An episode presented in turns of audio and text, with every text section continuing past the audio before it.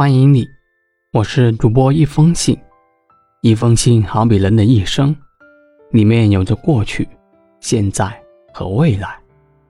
遇见你，只是刚好在人生最自由的时光。我有故事，你有什么呢？期待与你相遇。接下来我会在二十九天世界杯赛程里分享足球那些事，带你一起感受足球的魅力。北京时间十一月二十二日十八时，迎来世界杯 C 组第一场比赛，也是实力相差最悬殊的一场比赛。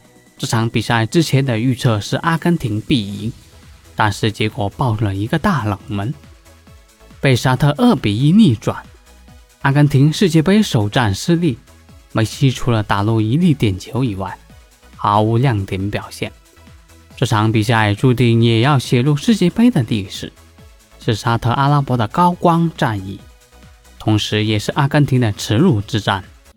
这场比赛很可能在世界杯历史上都是一大冷门之一。阿根廷虽然在1990年以卫冕冠军身份在小组赛输给了喀麦隆，但喀麦隆毕竟还是非洲劲旅，比起经常在世界杯大比分失利的沙特。高了至少一个档次，所以在球队实力没有太多秘密可以隐藏的现代足球时代，阿根廷被沙特逆转，可算是今天的大冷门。在我看来，让阿根廷折戟沉沙的有这样几个因素：首先是半自动 VR 的启用，间接创造了本场比赛的一大奇观。阿根廷上半场就判了七次越位。超过了他们在上届世界杯决赛圈越位次数的总和，其中更有三个进球被吹掉，令人叹为观止。这一新技术对越位的判断更快更准。沙特在上半场很有针对性的执行了造越位战术，收效明显，应该也是充分的考虑到这一点。但是光靠造越位，沙特是赢不下这场比赛的。除了这一招。他们在下半场还露出了獠牙，咬向了阿根廷的后防软肋。阿尔谢里为沙特打入一球，把比分扳平。正是抓住了罗梅罗站位失误，又转身太慢，露出了空当。阿根廷对于失球显然缺乏心理准备。上半场那三个越位球，在一定程度上也麻痹了他们的神经。结果在几分钟后，他们就迎来了第二个丢球。当时他们解围不远的后防线站位混乱，但一支世界级强队本不应该让对手如此从容的起脚远射。沙特第三个精彩的地方随之而来，那就是他们的防守。和上半场整体前压造越位战术不同，在领先后他们选择了回撤更深，不再给阿根廷打身后的机会。这反而让阿根廷在进攻上的弱点进一步暴露。只要梅西被包夹，阿根廷就只能分球到边路。对于缺乏高中锋的他们来说，传中并不是一个好办法。梅西不得不去争顶头球。当阿根廷球员在距离禁区还有十多米就充满远射撞大运时，沙特则越踢越有信心。回顾整场比赛。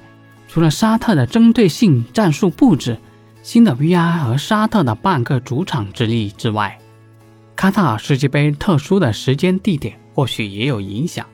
从俱乐部到国家队，梅西需要进行大幅度的战术切换，因此对磨合时间的要求更高。难得阿根廷这次对内对外气氛颇佳，但首次腰斩联赛赛段的世界杯决赛圈。将备战时间压缩到了极致，多少也令阿根廷的战术打磨受阻。当然，即便加上所有的因素，恐怕暂时也无法解释这场比赛的全部。算上本届，沙特一共只参加过六届世界杯决赛圈，比梅西一个人多出了一次，而且一共只赢过三场比赛，其中两场是在遥远的1994年美国世界杯。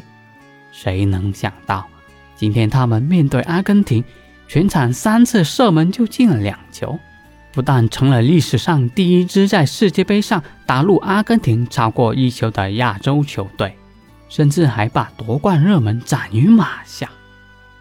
事实上，自四年前阿根廷不敌法国止步于世界杯十六强，梅西不甘地站在场地内望向天空时，无论是失意的他，亦或是心碎的球迷，都难以避免对拥有梅西的世界杯赛场学着告别。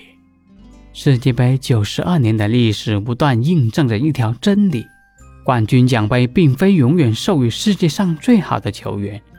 正如当今世界足坛身价最贵的球员哈兰德，只能通过电视感受四年一度的足球盛宴。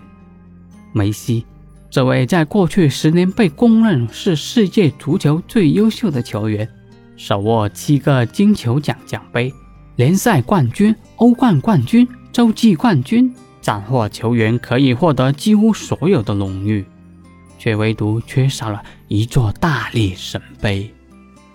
三十五岁的梅西在接受媒体采访时亲口承认，这将是他的最后一届世界杯。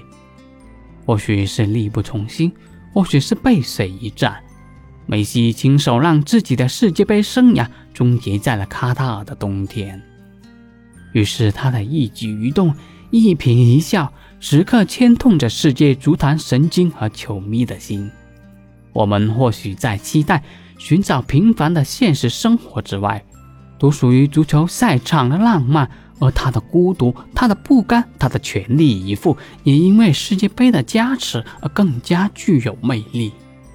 如同今晚赛场内那位在主队球衣印上梅西名字的沙特阿拉伯球迷一样，热爱和热爱是不同的，梦想和梦想也是不同的，这也便是足球的魅力。正因如此，即使阿根廷遭遇失利，但我仍在期待梅西。我们或许是在向孤胆的英雄致意，向最后的属于足球理想主义致意。